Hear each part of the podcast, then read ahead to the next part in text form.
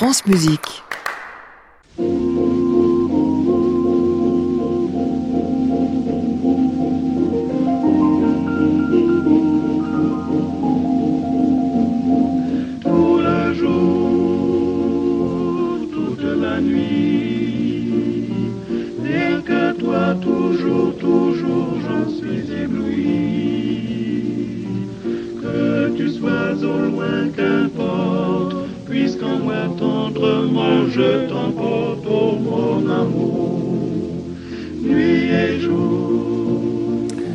Bonsoir à tous et bienvenue dans le Classic Club. C'est quand tout va mal qu'il faut avoir la foi. Oui, c'est quand on vous dit que les choses n'ont pas de sens, qu'il faut croire dans la direction. Euh, c'est quand on vous dit qu'il y en a trop, qu'il n'y en a pas assez, qu'il y en a plus, ben, qu'il faut continuer. Continuer quoi qu'il en soit. C'est ce que font euh, mes deux invités du soir. Ils ont décidé de lancer, ces deux bougres-là, des collections de livres. Alors qu'on me dit qu'il y a 68 000 livres qui paraissent tous les ans en France, qu'ils ne se vendent pas, qu'ils ne se vendent rien. Lui, ils font des collections et sur la musique classique et en plus ça marche. Ah bah écoutez, nous sommes ce soir avec Sylvain Faure et Jean-Yves Masson pour parler d'Ingelbrecht, pour parler de chanteurs d'opéra et de plein de choses encore. Ensemble jusqu'à 23h.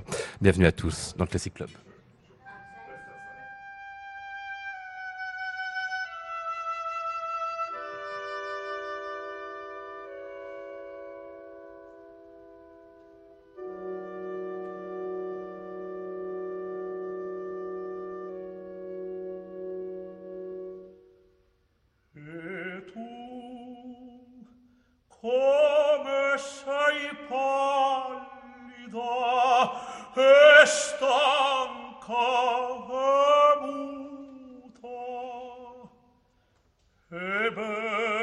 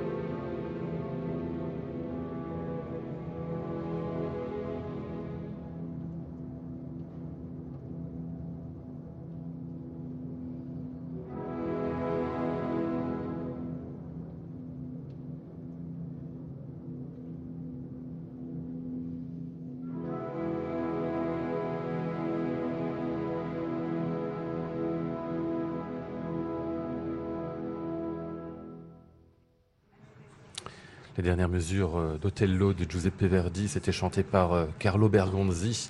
À la baguette Nello Santi, il mourrait bien quand même, hein, avec de la pêche, il mourrait très bien. Bonsoir Sylvain Faure. Bonsoir Lionel. Qu'est-ce qu'il a de fantastique, Carlo Bergonzi Ici, on l'entend ici, je vous pose la question pour que vous me racontiez un peu ce que vous dites de lui, mais enfin, il suffit d'entendre ça, pour, euh, on comprend immédiatement ce qu'il a d'incroyable. En fait, c'est, c'est, c'est- vous savez, on est généralement pas très intéressé par les artistes qu'on appelle impeccables. Ouais. Généralement, sont lisses et sans grand intérêt. Lui, il est impeccable, mais il est toujours assez fascinant. C'est ça qui est un peu le paradoxe de Berganzi. Il est doctoral et en même temps passionnant. Il est, euh, il est un peu hautain dans sa façon euh, presque, comment dire, exagérément pédagogique de chanter Un peu et en même intellectuel aussi, un peu hein. intellectuel, Ouais, un peu euh, euh, très calculé au fond. Et en même temps, on se laisse systématiquement emporter. Il a, c'est le timbre, c'est, c'est, c'est le, c'est cette langue aussi, cet italien, la façon dont il dont il le prononce, dont il moule les mots comme, comme il sait le faire. Et je trouve ça euh, fascinant. Vous savez qu'il a, il a fait un disque de duo euh, euh, d'opéra de Verdi avec Fischer Discao, dont on parlera peut-être aussi. Et, euh, et je me rappelle très bien quand Fischer Discao est mort, j'appelle Berganzi pour euh, avoir son témoignage. Un peu, hein, voilà, j'en ai, j'en ai appelé d'autres comme ça. Et Berganzi m'a dit, ah oui, Fischer Discao, il aimait beaucoup ce que je faisais. Ça, c'est une phrase de chanteur, ça. Voilà. Le narcissisme est toujours un peu là, quand même. hein. Absolument. Et bon, ça c'est un peu Bergonzi, quoi. Il aimait Oui, beaucoup oui, ce oui. que, voilà. Lui-même aimait beaucoup ce qu'il faisait. En fait, c'était c'était quand même sa grande caractéristique. Mais, euh, mais ça l'empêche pas d'être absolument euh, magnétique. Ouais. Euh, Vous en parlez donc de Carlo Bergonzi, c'est lui qui fait l'ouverture euh, des chapitres que vous consacrez dans ce livre.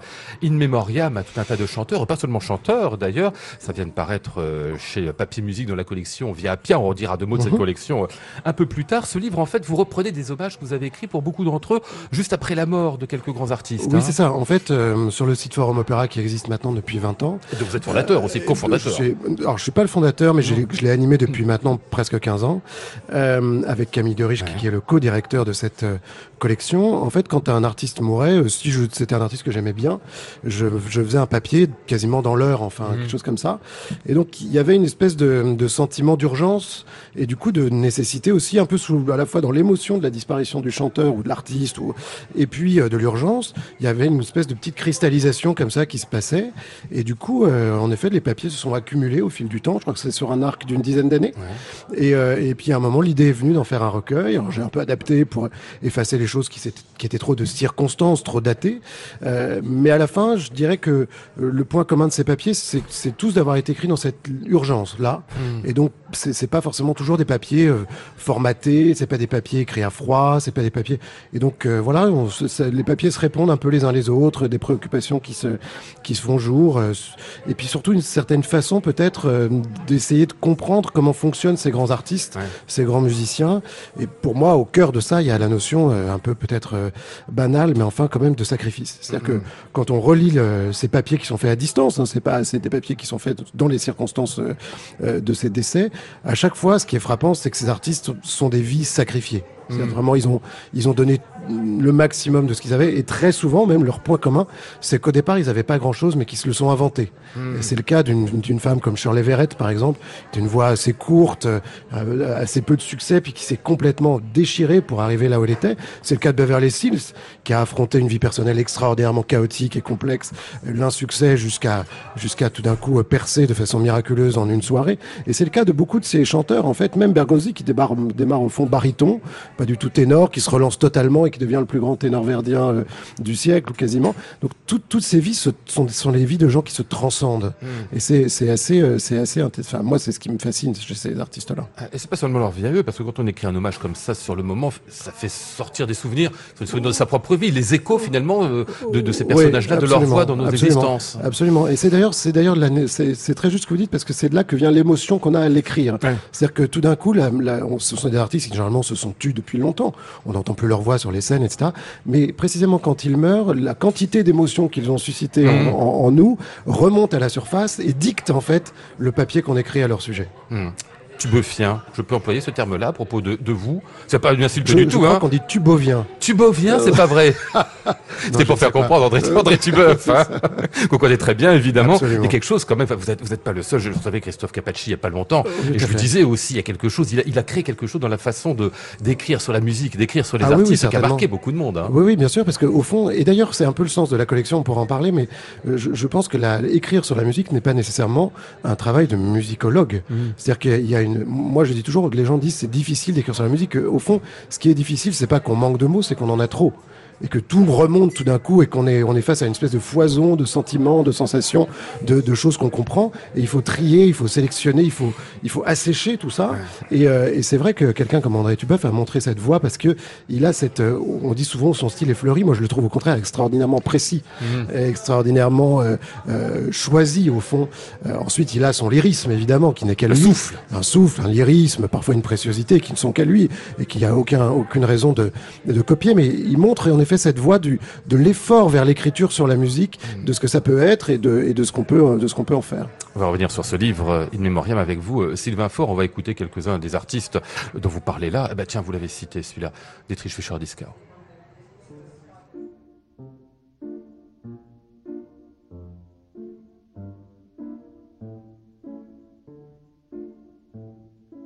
der du so lustig rauschtest, wilder Fluss, wie still bist du geworden, gibst keinen Scheidegruß.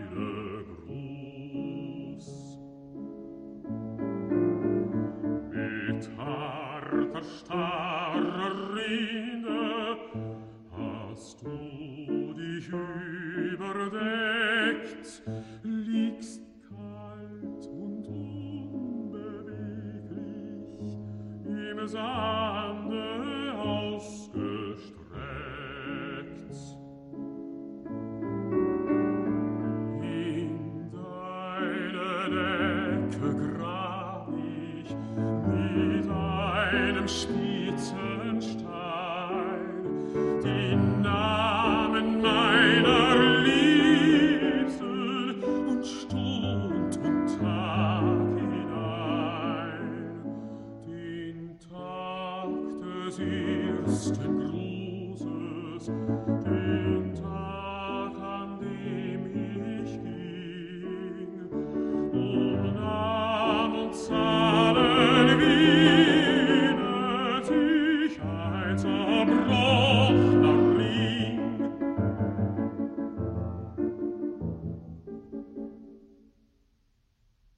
Mein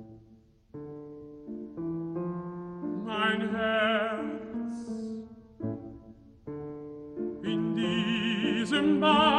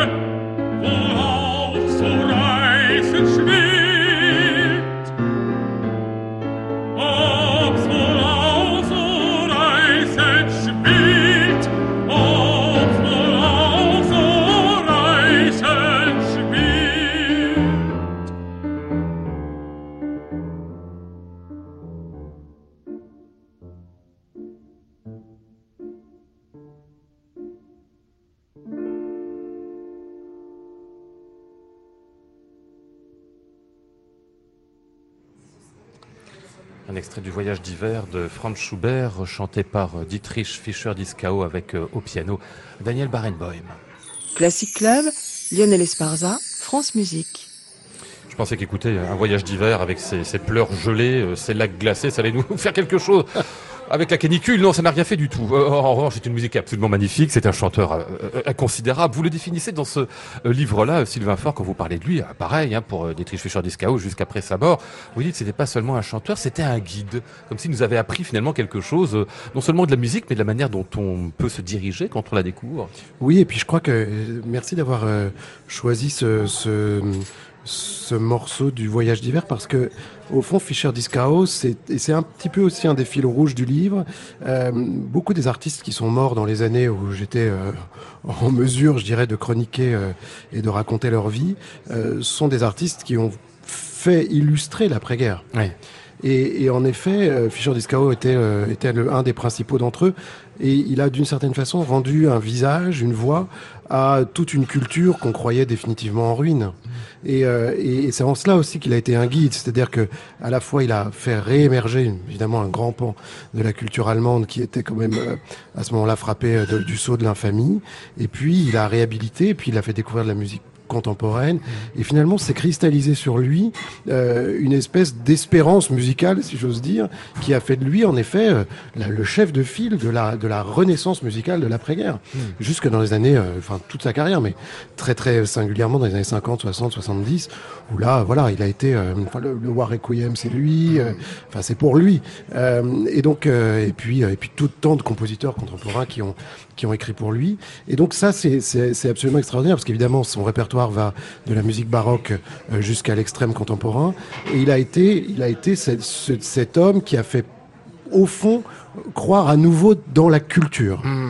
Et, et moi, c'est ça qui me frappe beaucoup, c'est que j'ai eu la chance d'aller une fois chez lui, euh, à côté, dans sa maison de campagne, à côté de Munich, sa maison qu'il a dessinée lui-même. Il était architecte, où figurent des tableaux qu'il a fait, donc il était peintre, euh, où euh, la bibliothèque est absolument insensée.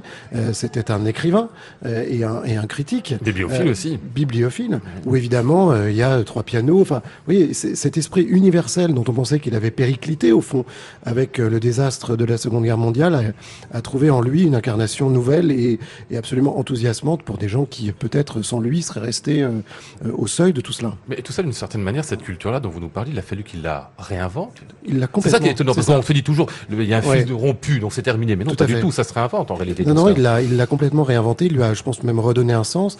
Et chose plus étonnante, je parlais de cette culture allemande qu'il a réhabilitée, réinventée. Il l'a même poussé beaucoup plus loin que ce qu'on savait de la culture allemande d'avant-guerre. Tous- les leaders de Schubert, de Schumann, toutes ces intégrales qu'il a, qu'il a faites euh, avec une, une opiniâtreté incroyable, a fait découvrir de la culture allemande des choses qu'on ne savait pas avant, enfin, ou germanique, qu'on ne savait pas avant. Donc c'est, ça, en effet, il l'a réinventé. Essentiellement des, des artistes dans, dans, dans ce livre. Après, il y en a un qui ne l'est pas. Enfin, d'une autre manière, peut-être, c'est Gabriel Dusurgé, auquel vous consacrez euh, des pages très émues. Parce que surtout, vous l'avez rencontré très très jeune. Je crois que vous avez 20 Ouais, ans quand ouais, vous ouais. racontez ça, Ouais. hein, quand vous Mmh. tombez sur Mmh. lui. Et il vous fait découvrir évidemment tout un monde. Enfin, pas Oui. étonnant, mais aussi une manière d'appréhender la, la culture Bah, et le monde en général. En effet, je, je pense qu'on devait avoir euh, 60 ou 65 ans de différence d'âge, et lui euh, plongeait euh, les racines de sa culture et de son de sa vision du monde dans un monde pour le coup totalement aboli qui était le monde du début du XXe siècle, le monde de son adolescence, euh, celui des années 20. Et quand on lui serrait la main, on avait un peu le sentiment de serrer la main à des, à des, à des, à des silhouettes disparues et qu'il avait bien connues, etc. Dont il avait été, euh, il était abonné à la Scala dans les années 20. Je veux dire, Donc c'est voilà, le, la- là la transmission, l'effet de transmission est absolument. Et il vous parlait de- d'artistes depuis longtemps disparus, comme si euh, ils étaient présents dans la pièce. Et donc euh, c'est ça aussi, c'est-à-dire que c'est le passage de témoin pas seulement par la mémoire, etc., mais aussi par la présence physique et par le témoignage euh, vivant qui, euh, qui, qui fait aussi la valeur de ces, de ces gens. Mmh. On parlait d'André Tubeuf, euh, Gabriel Dusurgé. On a besoin de passeurs hein, dans une vie d'homme. hein, Je crois qu'on a, hein. on a bien besoin de passeurs. Ouais. Et on a, on a besoin de passeurs qui, euh, qui sont fidèles à eux-mêmes. Mhm. C'est-à-dire que pour être un vrai passeur, me semble-t-il, euh, il faut avoir cultivé un certain nombre de choses et avoir approfondi soi-même un certain nombre de choses pour soi-même avant de les passer. C'est-à-dire que euh, pour être un passeur, il faut être, euh, il faut, faut éviter d'être complètement éparpillé, oublieux, euh, infidèle à ses propres passions, etc. Je pense que l'intégrité intellectuelle, esthétique, morale d'un certain nombre de gens fait d'eux des passeurs euh, hors pair. Euh, Dans l'extrait qui suit, on va retrouver deux des entrées, si j'ose dire, de ce livre-là. Carlo Maria Giulini, ça c'est pour la direction, et puis Elisabeth Schwarzkopf, c'est pour la voix.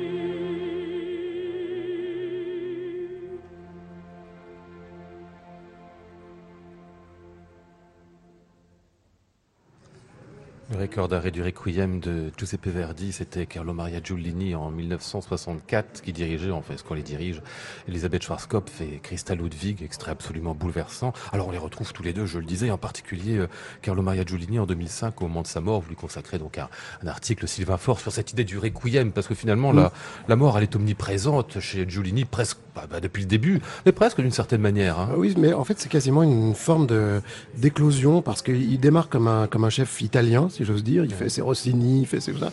Et puis progressivement, en fait, ce qui l'emporte chez lui, c'est au contraire une forme d'aspiration euh, au fond spirituelle, euh, une confrontation avec la musique euh, comme expérience spirituelle, comme expérience de la mort, comme et, et en fait, tout son répertoire se déploie à l'aune de cette aspiration. C'est-à-dire qu'il va choisir les compositeurs, etc., qu'il va, qu'il va défendre à la lumière de sa propre quête. Et donc, c'est- c'est c'est une espèce d'entre-là entre la quête des compositeurs et la quête de l'interprète. Et, et donc, euh, ça rend évidemment euh, particulièrement fervente un certain nombre de ces, de ces interprétations. Jean-Yves Masson vient de s'in- s'installer, de s'asseoir à la table. Bonsoir Jean-Yves. Bonsoir. Vous parlerez tout à l'heure de Engelbrecht, enfin on en parlera avec vous à l'occasion de l'apparition d'un livre, Mouvement contraire, dont vous nous direz tout dans quelques minutes, mais je vois que vous êtes arrivé avec le, le livre de Sylvain, Oui. c'est-à-dire que vous l'avez lu aussi Oui, oui. Qu'est-ce qui vous a inspiré, dites-moi J'ai trouvé que c'était un livre qui euh, fixait bien l'émotion qu'on éprouve au moment où on apprend la mort de, de quelqu'un qu'on a vu, qu'on a aimé. Et dans ce moment-là où quelqu'un disparaît, même si justement c'est un chanteur qui ne qui n'était plus en activité, il y a une espèce de sentiment de dette que nous avons envers ces artistes. Parce que c'est très étrange. Bien sûr, on peut aller les voir et les connaître, mais c'est très étrange ce lien qui se tisse avec des, des artistes qu'on a vus euh, cinq fois ou vingt fois sur scène sans jamais les rencontrer. C'est un très curieux lien quand même. Et alors, le moment où on sait que, voilà, ça y est, ils sont allés vers cette expérience dont, au fond, la musique parle toujours, euh, qui est le, le grand passage, la mort. La musique, c'est aussi la voie de l'au-delà. C'est le, le franchissement de l'autre rive. Alors, on se dit que hum, on a une, voilà, le sentiment d'avoir à leur rendre quelque chose, à leur dire merci. Et alors ce livre compense un peu le, le, le sentiment de, de deuil qu'on a aujourd'hui de voir disparaître de très grands artistes dans un silence quand même effroyable de la presse. Hein. Alors évidemment, ce que je me suis demandé, nous n'avons pas tout à fait la même, euh, le même panthéon. Bon, moi, je, je suis moins sensible que vous, je pense euh, à Shirley Verrett ou à, ou à, ou à Beverly Hills, mais sur laquelle j'ai appris beaucoup de choses en vous disant. Euh, et je me suis dit pourquoi pas, pourquoi il n'y a pas euh, Leila Genscher par exemple, pourquoi euh, je sais pas quand elle est morte d'ailleurs. J'ai c'est ça le sujet en fait. C'est ça en fait, c'est que c'était les moments où vous. par, le, où par, vous- le- par les décès successifs. Ouais, c'est ça. Voilà, il y en a qui n'y sont pas parce qu'ils soit parce qu'ils sont pas morts, soit parce qu'ils sont morts avant. Non parce Mais que quand, quand oui. quelqu'un comme ça disparaît ou comme Magda Oliver, comme Magda Oliver meurt, euh, plus de 100 ans. Euh, Donc, vous savez, il, a, il a pas fait tous les morts non, sur non, les 20 dernières comprends. années. Hein. Non, non, non, je comprends bien. Non, ça non, non, je comprends bien. 14. C'est pas. ou Oui, 16, voilà. En Mais- 16, je crois. On a, on a le sentiment que, voilà, ça devrait être un événement mondial. Eh Oui, C'est vrai. mort comme ça, oui, oui. Et si vous voulez, on a un peu, pour quelqu'un comme moi, euh, le sentiment que c'est bien de compenser un peu le- la, la distance effroyable qui sépare euh, euh, les, les de la presse éventuellement à quelqu'un comme comme euh, bah, même comme Giolini et puis euh, l'émotion qu'on ressent quand disparaît Johnny Hallyday. C'est pas une méchanceté contre Johnny Hallyday mais c'est vrai qu'il y a une sorte de disproportion si vous voulez entre la valeur artistique quand même de, de ces chanteurs ou ce que représente leur euh, leur engagement Ouais. et puis Mais vous dites ça euh, parce que vous êtes sur France Musique, quand vous seriez sur RMC, vous tiendriez l'autre discours. Non, non, pas du tout. Juste, mais j'irai jamais sur RMC. J'irai jamais sur RMC justement. Vous y pensez ça, à c'est- ça c'est fichu maintenant. Vous y pensez en tout cas, vous, Sylvain Fort, à ce genre de choses Moi, cette histoire de, qui est vraiment intéressante, celle de la dette que l'on a à titre Ouais. personnel, Mhm. et puis peut-être euh, à titre collectif aussi envers les artistes qui nous ont découvert, par exemple, des œuvres. Bien sûr, il y a- on, a, on a une dette et, et Jean-Yves Masson a complètement raison de dire que cette dette ne va pas nécessairement de pair avec le fait d'avoir un, un lien personnel avec l'artiste. Mm. Voilà. Et, et c'est vrai que euh, on a le sentiment de vivre avec eux, même si en réalité on leur a- et, et ça va même au-delà. En réalité, vous voyez par exemple, euh, il y a des artistes que j'aurais très bien pu interviewer, aller rencontrer, et je ne l'ai pas fait Mhm. pour deux raisons. D'abord parce qu'ils me faisaient très peur souvent. C'est des vieilles personnes avec leur monde, etc. Et puis on n'a pas forcément les clés pour y entrer.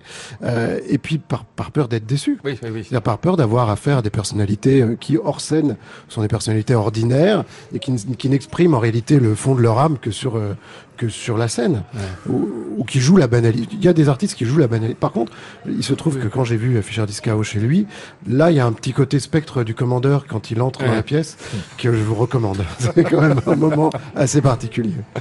Allez, un dernier extrait pour euh, illustrer ce livre. Bah, c'est chez Mozart. euh, cette fois-ci, euh, c'est pour euh, Senna Jorinach qu'on entend ici euh, chanter Cherubin. Non so più cosa faccio, Oh my God.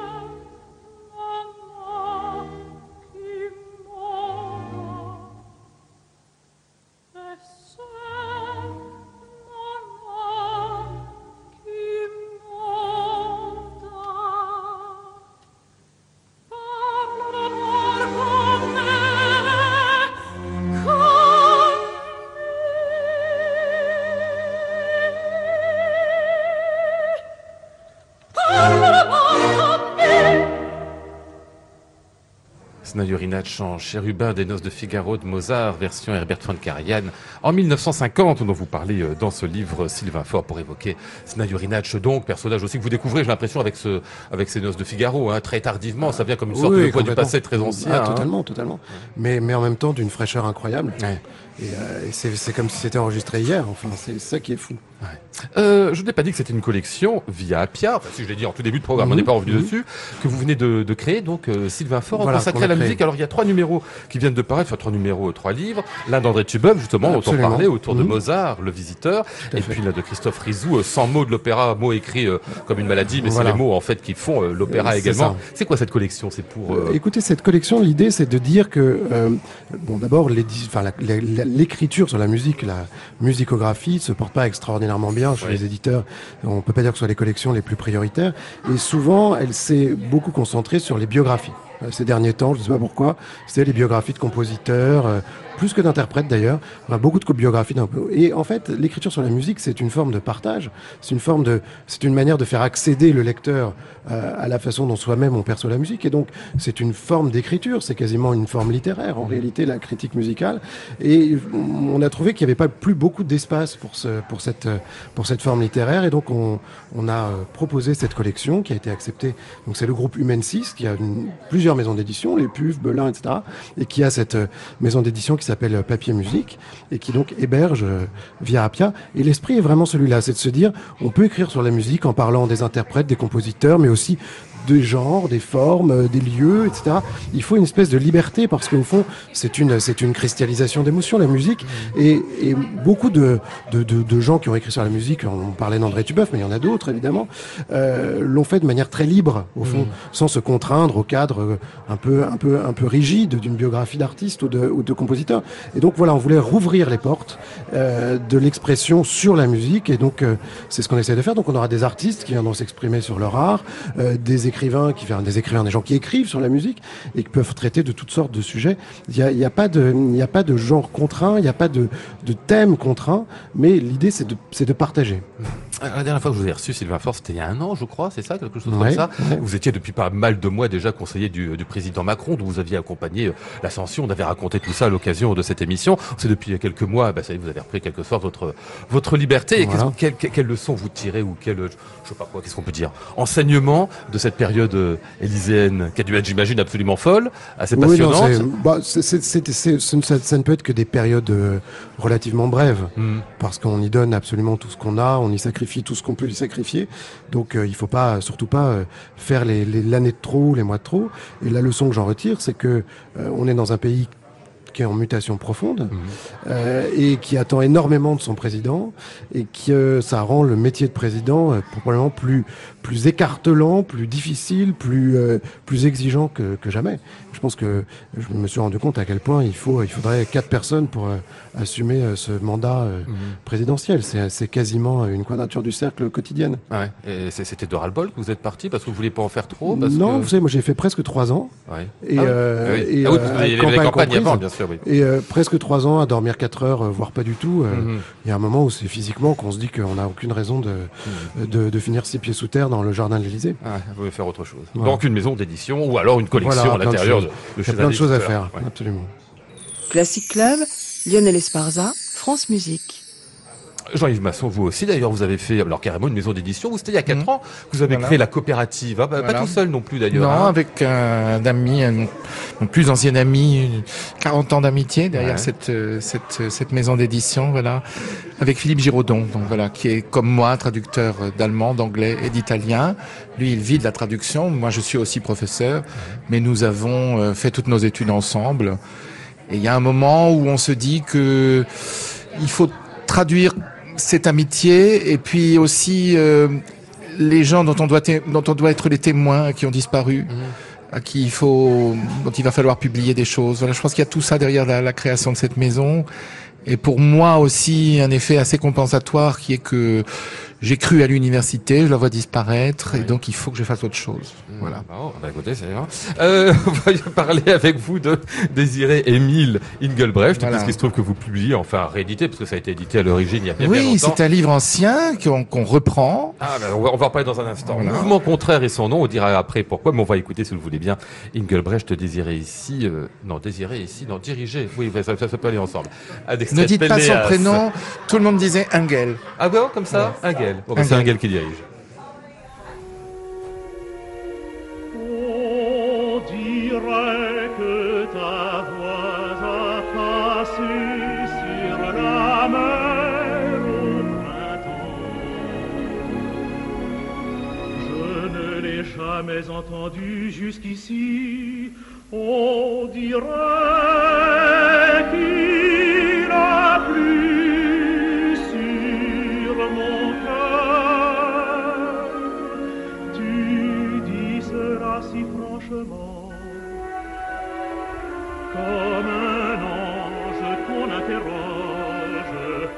ne puis pas le croire, lui disant de pourquoi m'aimerais-tu, mais pourquoi m'aimes-tu? Est-ce vrai ce que tu dis? Tu ne me trompes pas, tu ne mens pas un peu pour me faire sourire. Non, je ne mens jamais, je ne mens qu'à ton frère. Oh, comme tu dis cela, ta voix, ta voix, elle est plus fraîche et plus franche que l'eau. De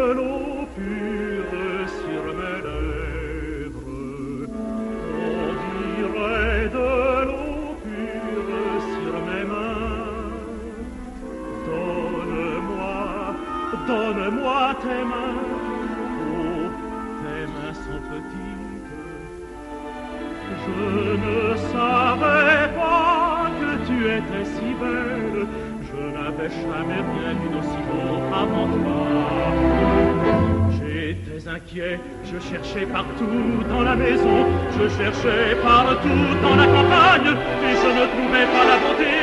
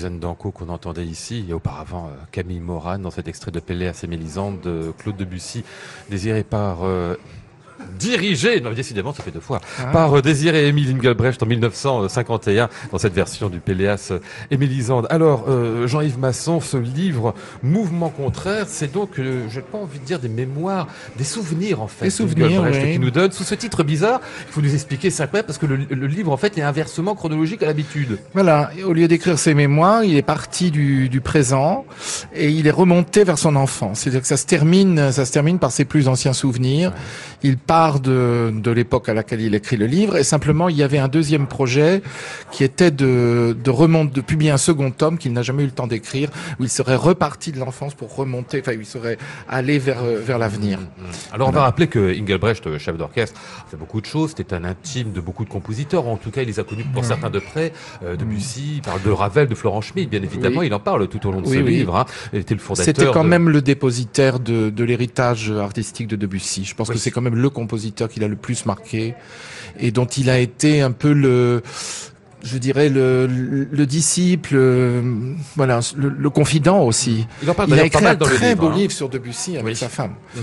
Avec sa dernière femme, Germaine Engel. Et, et d'ailleurs, pardon, il, il a écrit beaucoup Engelbrecht. hein. Moi, j'ai Énormément. bibliothèque des trucs anciens, des Oui. Blues et Musica, par Voilà. exemple, ou un livre sur le le- le- le- l'art Voilà. du chef d'orchestre. Euh, Absolument. Une plume incroyable d'ailleurs. Son livre hein. sur l'art du chef d'orchestre est incroyable. Il faut, faudrait absolument le rééditer. Mhm. Il Ouais. sait écrire. Hein. Enfin, Ah, il sait très une bien plume. écrire, il a une plume, c'est ça qui nous a beaucoup surpris en lisant ce livre, c'est que c'est vraiment un livre d'écrivain. Ouais. Et donc euh, c'est aussi pour ses qualités littéraires, ce qui n'est pas évident quand un musicien écrit ses mémoires, euh, c'est aussi pour ses qualités littéraires, sa drôlerie aussi euh, que, que nous l'avons publié. Nous l'avons publié à la fois comme un, un témoignage artistique, une sorte d'appel à une figure tutélaire, parce que nous, nous, nous le considérons comme un, vraiment un, un des chefs que nous préférons. Euh, et aussi parce que c'est un livre qui mérite d'être lu en tant qu'œuvre littéraire. Alors, euh, vous dites le, le- le style, etc., la Oui, plume, le oui. caractère acéré, méchant parfois. Alors, je, oui. je vous lis un truc là, euh, c'est page 13, il parle d'un certain, il le nomme pas d'ailleurs, mais je l'ai retrouvé, Pierre Hmm. Mais Gueuzy, qui était le patron de l'opéra comique à l'époque. Voilà. Il parle de cette période-là, et comme il aime pas le bonhomme en question, il ne le nomme pas, il évoque évidemment Al- Albert Carré, qui, qui lui était pour lui le, Voilà. le grand patron du comique. Il dit de ce monsieur Gueuzy, son embonpoint qui essayait au haut de son individu était disproportionné à la maigreur sénile de ses extrémités inférieures, accusé par des pantalons trop étroits, aboutissant aux tiges d'étoffe de bottines démodées. C'est très drôle. Ah bah c'est plutôt pas mal. Puis il a Mais tout oui, un truc sur l'accent a- toulousain, sur le caractère du Ah, personnage. il règle aussi des comptes, Ah c'est vrai.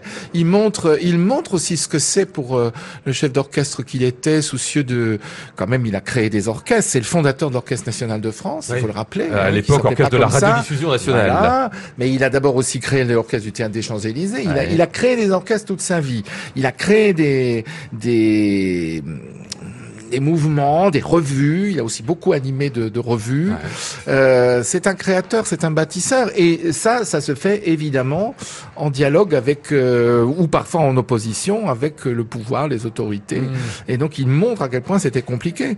C'est aussi ça qui est intéressant, c'est de voir ce que c'est qu'une vie d'artiste. Et comment, quelle était la vie de, de, de, de, l'art lyrique en particulier Oui, et de l'art voilà. symphonique à l'époque? Oui. c'est très- évidemment très différent. Il nous parle des directeurs d'opéra, par exemple euh, bah, Albert Carré qui a mis la Oui. main à la poche pour. Voilà. Euh, C'était pas le seul d'ailleurs. hein, il mettait la main à la poche à l'époque. Absolument, pour faire vivre l'institution. Ce qu'a fait aussi, euh, euh, d'ailleurs, Reynaldo Hahn, hein, Ouais. Beaucoup. Il y a une très belle hommage à Reynaldo Hahn qu'il connaissait extrêmement bien. Il raconte leur rencontre, d'ailleurs, un premier mouvement de d'hostilité, puis après une amitié quand même très très très chaleureuse, très belle, ce qui fait que euh, on a on a mis d'ailleurs un portrait de Reynaldo Hahn dans le livre que personne ne connaît. Ah, parce qu'il y a des photos aussi dans le Voilà, livre, beaucoup. hein, Parce que l'édition originale est accompagnée de beaucoup de documents graphiques. Ouais. Manifestement, il était très sensible à ça et euh, lui-même a dit euh, ailleurs dans, une, dans un entretien à la radio qu'il n'avait pas pu mettre tout ce qu'il voulait. Alors, ce qui fait qu'en rééditant ce livre, nous avons voulu en quelque sorte faire le livre que peut-être, Mmh. imaginer le livre qu'il aurait aimé euh, faire s'il avait pu mettre tous les documents qu'il voulait. Ce qui fait que, parce que c'est aussi un livre sur Paris. Mmh. Il faut quand même le dire, c'est un livre sur Paris, capitale de la musique. Et donc ça part, ça raconte la formation complète d'un musicien. Qu'est-ce que c'est le conservatoire, comment on gagnait sa vie quand on était au conservatoire, ce que c'était que le café rouge, par exemple. Tout le monde a oublié le café rouge. Quoi le café rouge? Le café rouge, c'était un café, c'était un, un- un café où on pouvait aller entendre de la musique classique, des, des grandes œuvres en version réduite. Un orchestre de 10 ou 12 musiciens qui jouaient des réductions des grandes œuvres, y compris euh, du Wagner, du Beethoven, euh, euh, du Schubert, du Schumann, euh, les grandes œuvres, et euh, mais réduites pour un petit, une petite orchestration simplifiée. Et en fait, Engelbrecht a, a fait ses, ses en apprentissage de musicien d'orchestre dans ce genre de dans ce genre de formation. Et pour un prix tout à fait euh, euh, courant, faut penser que c'est une époque où il n'y a pas de disque. C'était le moyen de de- d'avoir euh, des concerts euh, moins chers que- Ah. qu'avec des places d'orchestre euh, classiques. Alors, il faisait pas euh, que ça, d'ailleurs, il parle aussi du cinéma, du cinéma muet. Il y a eu, Oui. évidemment, ça, c'est un truc qu'on oublie, il y avait beaucoup d'orchestres, petits Il y avait orchestres plein d'orchestres, il y avait de la musique, cinémas. voilà, il y avait de la musique absolument partout.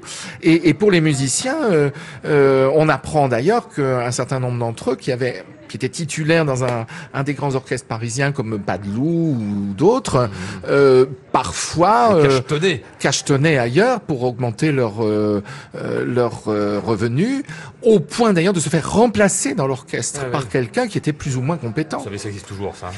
Je crois pas à ce point-là quand Hop, même, hop, hop, pas à ce point-là. point-là. je vous en raconterai. Vous hein. croyez Oui, oui, oui, quand, ça quand paraît quand même, ça Après paraît quand 23 même assez incroyable. Et ce qui est fou, c'est que euh, pour surmonter toutes ces difficultés, euh, le combat avec les syndicats aussi, Oui. qu'il raconte très bien, parce qu'il est pour les droits des musiciens, mais il est aussi pour euh, que le, le- le premier droit aille à la musique.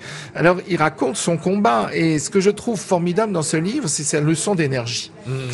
C'est Oui. c'est- c'est ça que nous lui demandons. On sent en qu'il en veut, hein, il est tout le temps là, ouais, je ouais, crois que ouais, c'est un modèle de, c'est un modèle euh, de, de volonté artistique. C'est-à-dire qu'on comprend qu'un grand chef, c'est d'abord quelqu'un qui a une volonté et qui a une énergie. Et cette énergie, il la communique dans ce livre, je trouve. On va l'écouter ici, Galbrecht, dans euh, Le jardin féerique qui referme ma merlois.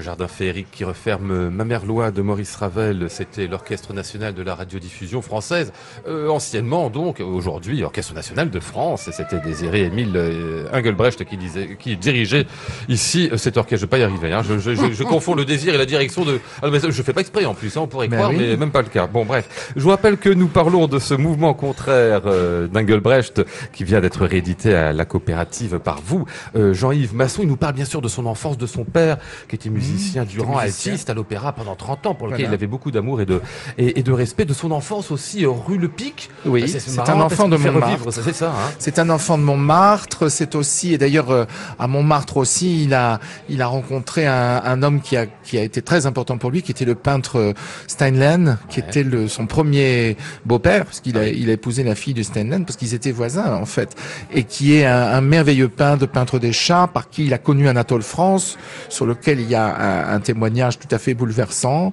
Euh, après, il a épousé Karina Hari, qui était la, la danseuse étoile des ballets suédois. Ah. Ah, parce qu'il a beaucoup travaillé pour les ballets suédois. Il a Enfin, beaucoup travaillé pour les-. Il était le chef ça, hein. des ballets suédois qui sont moins connus que les ballets russes. Il parle des ballets russes aussi puisqu'il a, il a dirigé aussi pour les ballets russes, mais beaucoup moins. Mais l'ép- l'épisode des, ballets suédois de Rolf de Marais, qui ont été un moment euh, d'apogée artistique incroyable, avec un hommage à ce danseur euh, suédois qui s'appelle Jean Borlin, qui est mort très jeune et dont nous avons mis quelques photos, euh, qui manifestement l'a aussi inspiré pour sa pour sa propre direction d'orchestre, parce qu'il explique comment, en regardant danser Jean Borlin, il a compris des choses sur le, le, le mouvement même de la musique. C'est aussi un génie de la chorégraphie. Et puis il parle aussi, par exemple, de, de Gabriel Astruc, dont il fait un véritable personnage. Et puis un portrait, hein. Le fondateur du Théâtre des. Champs-Élysées, qui a été une catastrophe financière. Oui, mais pas une, une belle réussite artistique. Mais comme aussi toi, une réussite parfois. Bah artistique, oui, oui, voilà. oui. Alors, Voilà, je, je, bien je- sûr. je cite un peu quelques extraits du, du, du portrait. Euh, de forte corpulence et d'allure assyrienne, Astruc était généralement vêtu avec l'élégance qu'on nommait alors celle du boulevardier. C'est joli comme d'allure assyrienne. Je sais pas trop à quoi ça correspond. Bah, à son idée de, à son idée du physique d'instruc, je sais pas. On a mis, on a mis la, la photo. Bon, ça, c'est sa manière de, de percevoir le, le personnage. Et qu'il admire beaucoup d'ailleurs. Il hein. admire Ah bah oui. énormément Astruc, mais qui est un grand personnage. Bah ça, oui, oui. un grand personnage qui, qui s'est ruiné complètement dans la, la construction de ce théâtre dont on qu'on voit bâtir d'ailleurs où on voit que les les plans sont pas bons que le l'architecte ne comprenait rien aux nécessités qui sont celles d'un d'un théâtre qui va devenir un opéra et aussi le pari que représentait ça nous paraît incroyable aujourd'hui le fait de s'installer là Ouais. au bout de l'actuelle avenue Montaigne Parce que c'était pas le centre de Paris. il n'y avait pas de, c'était pas le centre de Paris, il n'y avait pas de ligne de métro, euh, et, et c'était le pari que les gens allaient venir là Comme pour de entendre musique, de la euh, musique années, hein. au lieu de, de rester au centre de Paris. Donc c'est très intéressant, c'est l'occasion aussi de méditer sur ce que c'est que couvrir un lieu, euh, sur le, le choix stratégique, évidemment sur le moment. Euh, Astruc l'a payé très cher, mais nous, ça nous laisse quand même le théâtre des Champs Élysées, qui est quand même une merveille. Euh, intéressant tout ça, hein, Sylvain Faure. hein. Puis Euh, oui, cette, espèce de d'époque qui renaît comme ça, c'est Bah, merveilleux. en en fait, ça, en fait, euh, ça, ça inspire deux ou trois commentaires, mais le premier commentaire, c'est, je, je pense que dans tout ce qu'on vient de dire, de tout ce qui vient d'être dit sur Engelbrecht, les, les musiciens eux-mêmes, ceux qui pratiquent la musique, devraient avoir euh, un accès très régulier à ces textes. Enfin, je pense que oui. la pratique musicale se nourrit aussi de ce Bah, type de témoignage, et pas uniquement la lecture idée. Hein. des partitions. Et donc ça, je pense que c'est. Puis le deuxième commentaire, c'est moi, je, je, je, je- on parlait de guide tout à l'heure à propos de Fischer Discao. Et moi, je, je dois dire que Jean-Yves Masson fait partie de mes guides. C'est-à-dire depuis des années, tout ce que fait Jean-Yves Masson est important. C'est gentil. Absolument. Donc, que ce soit ses traducteurs, il a dit très modestement, je suis traducteur, puis alors, Oui. je suis un peu professeur aussi. Alors bon, mais en fait, euh, il est traducteur d'abord de plusieurs langues, et puis surtout, c'est un découvreur. Il est le poète lui-même, éditeur maintenant de textes euh, clés. Euh, et donc, moi, tout ce que fait Jean-Yves Masson euh, m'intéresse, je le suis attentivement Merci. dans, de, de là où je suis quand j'y suis. et euh, et c'est, c'est- on apprend tellement à suivre le travail de Jean-Yves que, et je le dis sans flagornerie Bah, du tout, beaucoup. euh, que, euh, que je crois qu'il faut suivre attentivement ce qu'il fait et cette maison d'édition. On va rappeler donc Mouvement contraire, c'est le livre de Désiré Émile Engelbrecht qui vient de paraître à la coopérative, tout ça édité par euh, Jean-Yves Masson. Allez, on va refermer avec un peu de Debussy, la mer, tout simplement.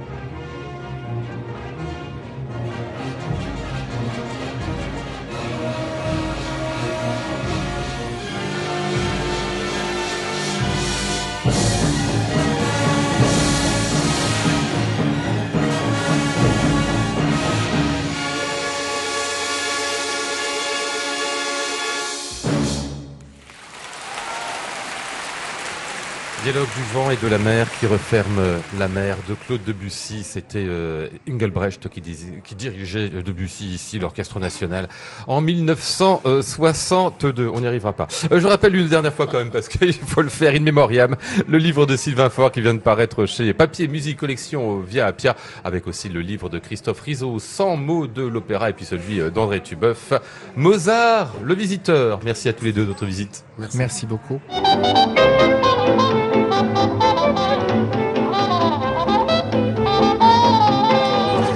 Nous étions aujourd'hui avec Maud Nourri, Flora Sternadel, Antoine Courtin, Mathieu Perrault et Yann Fressing.